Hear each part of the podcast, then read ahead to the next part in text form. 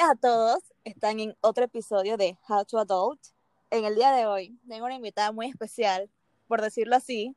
Su nombre es Vivian. Hello, Vivian. Hola a todos. Muchas gracias por la invitación, Nadia. Soy una abogada especializada con estudios de maestría en Derecho de la Energía y el Medio Ambiente. Y por tal, hoy eh, pues he sido invitada por Nadia para traerle algunos tips que nos pueden ayudar en nuestro día a día a contribuir al medio ambiente y también a la, incluso hasta la autogeneración de energía con medios renovables. Ok, yo pienso que no mucha gente sabe lo que es energía renovable y si lo saben, solamente saben que es un panel solar y que esa vaina cuesta plata. Así que por favor, porque yo soy una de esas, amplíame este tema porque desconozco totalmente. Ok, sí, bueno, es muy importante eh, la educación de la población sobre las diferentes eh, pues temas relacionados con el medio ambiente y con las energías renovables. Considero que pues debemos partir de las diferentes legislaciones que existen en nuestro país respecto a estos temas, ya que estas nos pueden ayudar a contribuir significativamente a la mitigación del impacto ambiental. Sin embargo, considero que por falta de educación o divulgación adecuada de estas, no se están cumpliendo ni con las leyes ni se están tomando las iniciativas suficientes como país para poder ayudar al medio ambiente. Siempre pienso que es importante tener claro que reducir es mejor que reciclar o reutilizar. Y también que antes de buscar técnicas para salvar o restaurar el planeta, es mejor aprender mecanismos para no dañarla. Exactamente. O sea, serán como medidas de mitigación. Sí, correcto. Correcto, mitigación o inclusive prevención, yo lo llamaría así. Más que mitigación es prevenir el daño o eh, el impacto negativo al ambiente. Voy a empezar pues contándoles un poquito de las legislaciones que yo considero que son las más importantes en nuestro país. Eh, están las leyes para la generación de energía a partir de fuentes renovables. Entre estas encontramos la energía solar, eólica, gas natural, son las más conocidas. Estas legislaciones ofrecen incentivos fiscales para el desarrollo de este tipo de proyectos en nuestro país. Así también hay leyes de autogeneración de energía, que ya esto viene siendo para el uso doméstico o inclusive eh, para la autogeneración, por ejemplo, centros comerciales o empresas que demandan una gran cantidad de energía eléctrica. También tenemos las leyes para el uso eficiente y racional de la energía, estas leyes buscan promover el control del consumo eléctrico, el financiamiento de proyectos de energía limpia y siempre también eh, fomentar la educación de la población sobre las diferentes oportunidades que tenemos para la obtención de energía que produzca menos contaminación a precios inferiores, que esto viene siendo pues las energías renovables. Por último, considero que es importante la ley de basura cero, esta ley se basa en el concepto de economía circular. Busca incorporar los residuos nuevamente al ciclo productivo. ¿Esto qué quiere decir? Bueno, que el uso de desechos y aquello que conocemos como desperdicio podemos utilizarlo para crear abono para la fabricación de productos bioquímicos e incluso para la generación de energía. O sea, imagínate tan solo esto, cómo podríamos utilizar nuestros residuos y convertirlo en energía.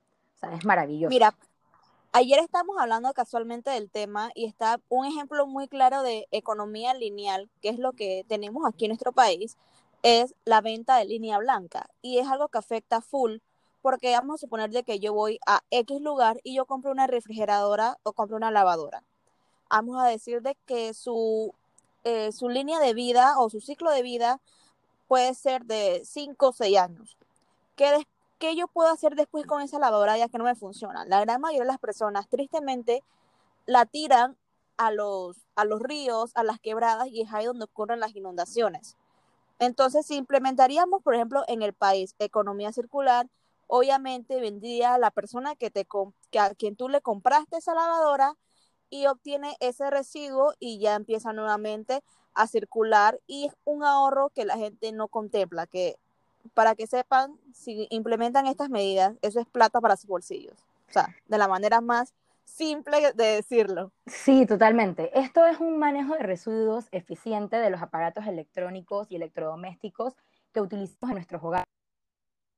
En Panamá, personas lo saben, pero existen establecimientos, empresas que se dedican a la compra de electrodomésticos. Por ejemplo, dos muy fáciles, hay uno que se llama Recicla Panamá y otro que se llama Bliss Earth Cycling. Estos los pueden encontrar en Instagram o hasta en Internet y es una manera donde ustedes pueden llevar sus electrodomésticos que ya eh, están dañados, que ya no los van a utilizar más, y estas empresas lo van a comprar como chatarra electrónica, van a darle un mejor uso del que nosotros le podemos dar. El tema está que estos aparatos electrónicos producen demasiada contaminación por los componentes que tienen. Entonces, siempre, siempre será mejor llevarlos a uno de estos centros que le vayan a dar el manejo adecuado en lugar de simplemente tirarlos a la basura. Ok, perfecto. En realidad este tema es muy amplio y es como, la gente en realidad sí necesita saberlo, pero el primer issue es la educación. Sí, exacto. Exacto. Volviendo al tema de la educación, eh, considero también que es importante identificar ciertos proyectos que existen en nuestro país que van dirigidos a los esfuerzos en este sector. Por lo menos está el Plan Energético Nacional, que se enfoca a la educación sobre métodos de generación de energía no convencional o renovables. Y este plan busca dos eh, como objetivos claves. Primero, la diversificación de la matriz energética. Esto significa que la energía que utilicemos no provenga de una sola fuente. Hoy en día, Panamá utiliza mayormente hidroeléctricas, por lo cual la mayoría de nuestra energía viene de las hidroeléctricas. Entonces, lo que busca este plan es diversificarlo, de que no venga solamente de esa fuente, sino que se busquen otras industrias como la solar, eólica, etcétera, para mejorar la seguridad energética de nuestro país. Por otro lado, otro objetivo principal que tiene este plan es que para el 2050 el 70% de la energía utilizada en Panamá sea generada de fuentes renovables. También está el plan Basura Cero, que va muy relacionado a esto que hablábamos de la economía circular.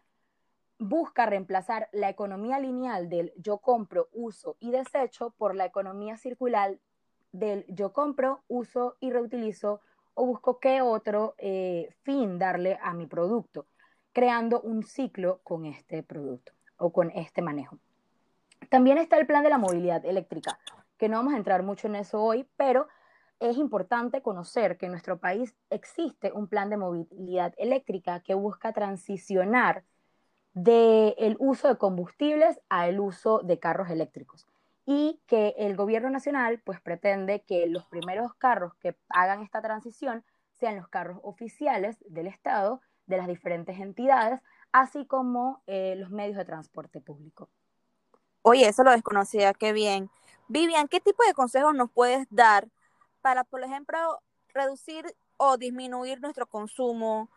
Eh, ¿Qué es lo que podemos implementar en caso tal de que eh, no tengamos como los recursos para implementar energías renovables? Sé que hay un millón de cosas que se pueden hacer. ¿Qué consejos nos podrías dar tú? Claro, ok, mira, en cuanto a los consejos, eh, creo que es importante primero disminuir el consumo. Como les dije, pues reducir siempre va a ser mejor que reutilizar. Entonces, ser consciente con lo que utilizamos, racionalizar la cantidad de agua que utilizamos, por lo menos cerrar el grifo o la ducha cuando no lo estemos usando.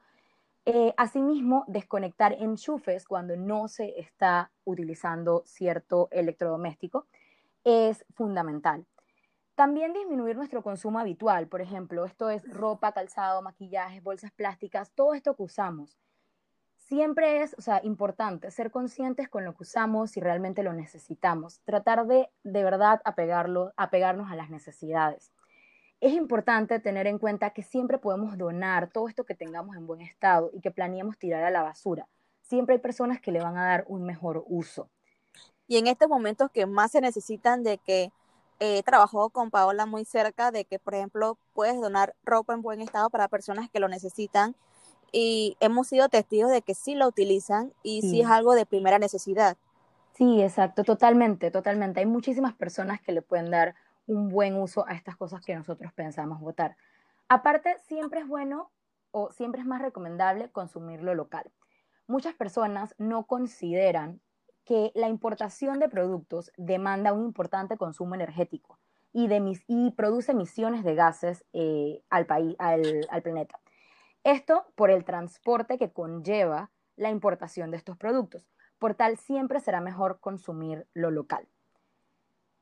Además, eh, en cuanto al reciclaje, pues si bien es cierto, el reciclaje juega un papel importante y es una forma eficiente de manejar los residuos.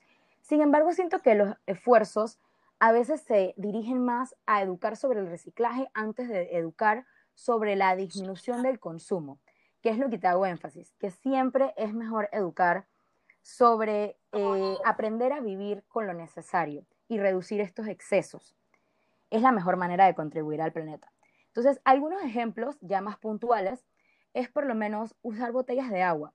¿Cuántas personas todavía hasta el día de hoy no utilizan botellas plásticas de agua? en vez de utilizar eh, botellas reutilizables.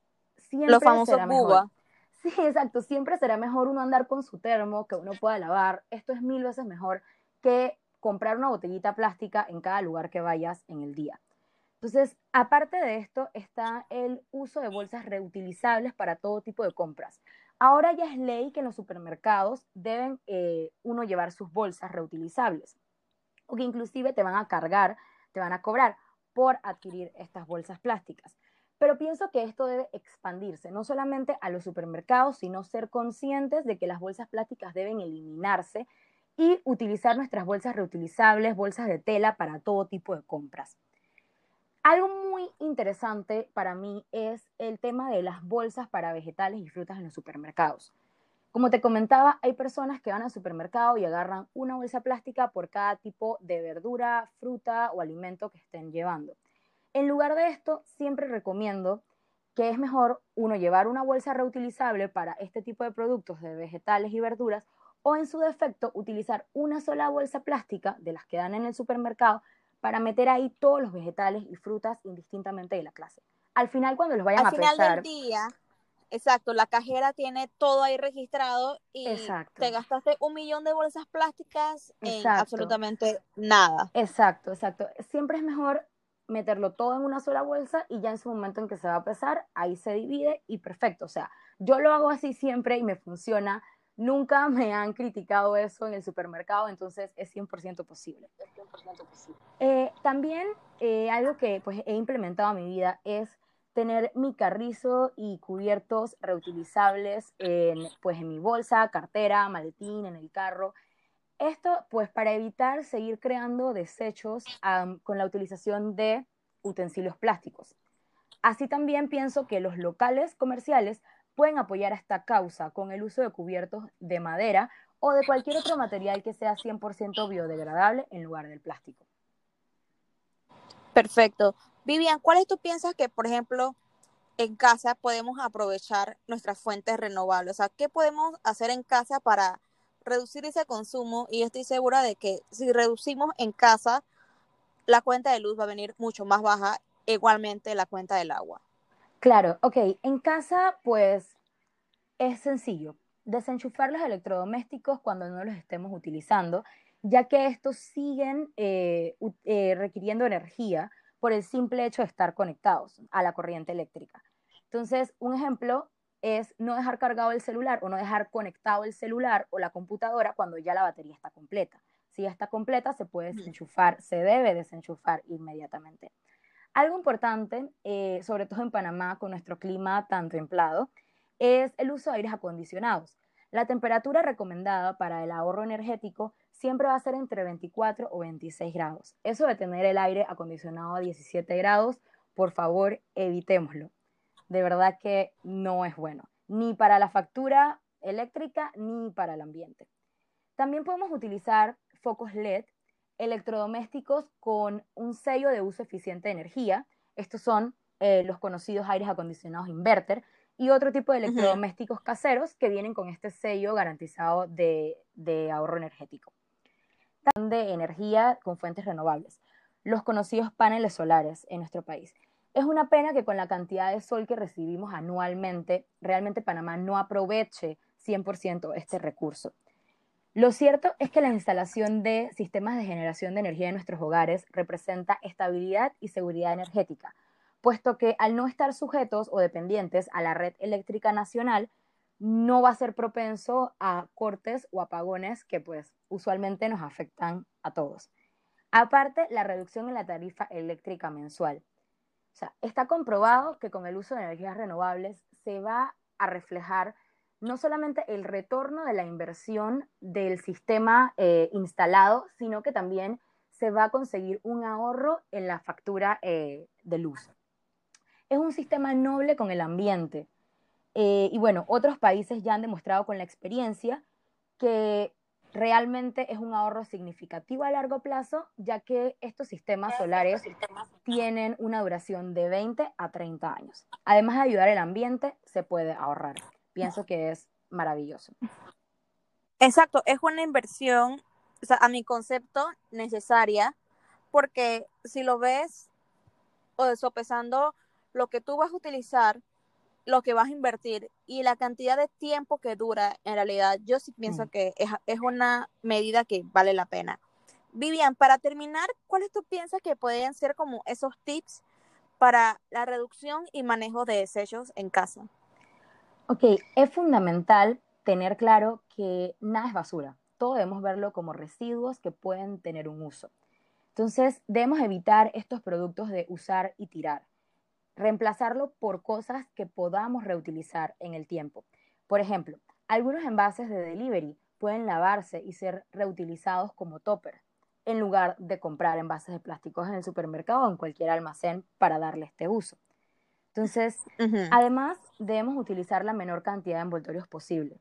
Sencillo, cuando vamos al supermercado, a la tienda, a comprar frutas, verduras, em, evitar estos que vienen con las bandejas blancas o empaquetados excesivos, ya que al final se está pagando extra por estos empaques que luego vamos a terminar botando. En cuanto al manejo de residuos, importante, es recomendable tener puntos ecológicos de residuos, dividir dentro de lo posible nuestros materiales reciclables en vidrios, metales, plásticos, inclusive dividir aparte la basura orgánica, que son los residuos de alimento, ya que esto es potencial para convertirse en alimento vegetal, animal, abono, etc. Entonces, eso pues fundamental.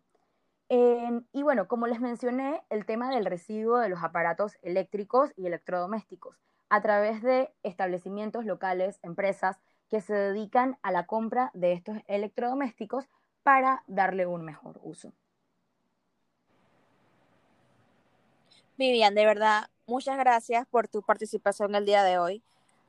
Eh, has hablado de temas que yo, a pesar de estar en, este, en este tema del ambiente, me has abierto la mente porque no consideraba lo de los, eh, lo de los toppers que te entrega el delivery, no consideraba muchas cosas que me acabas de decir, especialmente lo de las verduras, de que cada vez que vamos al súper es como un, una bolsa por verdura y en realidad es un gasto completamente innecesario. Sí, mira, y por último, te tengo otro dato importantísimo que también muchas personas desconocen, y es que los correos electrónicos contaminan al medio ambiente. Al medio ambiente. Limpiar nuestra bandeja de buzón de correos electrónicos es fundamental, ya que esto produce dióxido de carbono. ¿Cómo funciona esto? Bueno, detrás de cada email enviado hay una infraestructura que necesita no solamente de la electricidad, sino también de espacio para almacenar y transmitir esa información a través de los servidores. Estos servidores, para poder estar ahí, o sea, demandan a su vez un importante consumo de recursos. O sea, los servidores siempre deben estar en un ambiente bastante frío, es decir, aires acondicionados en niveles bajos lo cual esto no es tan eco-friendly, por llamarlo de alguna manera. Entonces, siempre recomiendo que eliminemos los correos que están de más, eh, que eliminemos estos correos que no necesitamos, que de estos spam mails que siempre nos llegan con miles de publicidades que nunca vemos, podemos cancelar las suscripciones para ya dejar de recibirlos. Y esto también es una forma de ayudar al medio ambiente. Vivian, muchísimas gracias por tu participación de hoy. Gracias. Definitivamente te voy a tener en consideración para los próximos, las próximas temporadas de How to Adult porque es muy importante implementar todas estas medidas para tener una buena calidad de vida tanto ambiental como social. O sea, es algo que nos ayuda a todos, o sea, no le veo nada negativo a estas implementaciones en pro del medio ambiente. Claro. Muchísimas gracias a ti por la invitación, Nadia. Ha sido un gusto apoyarte con esto.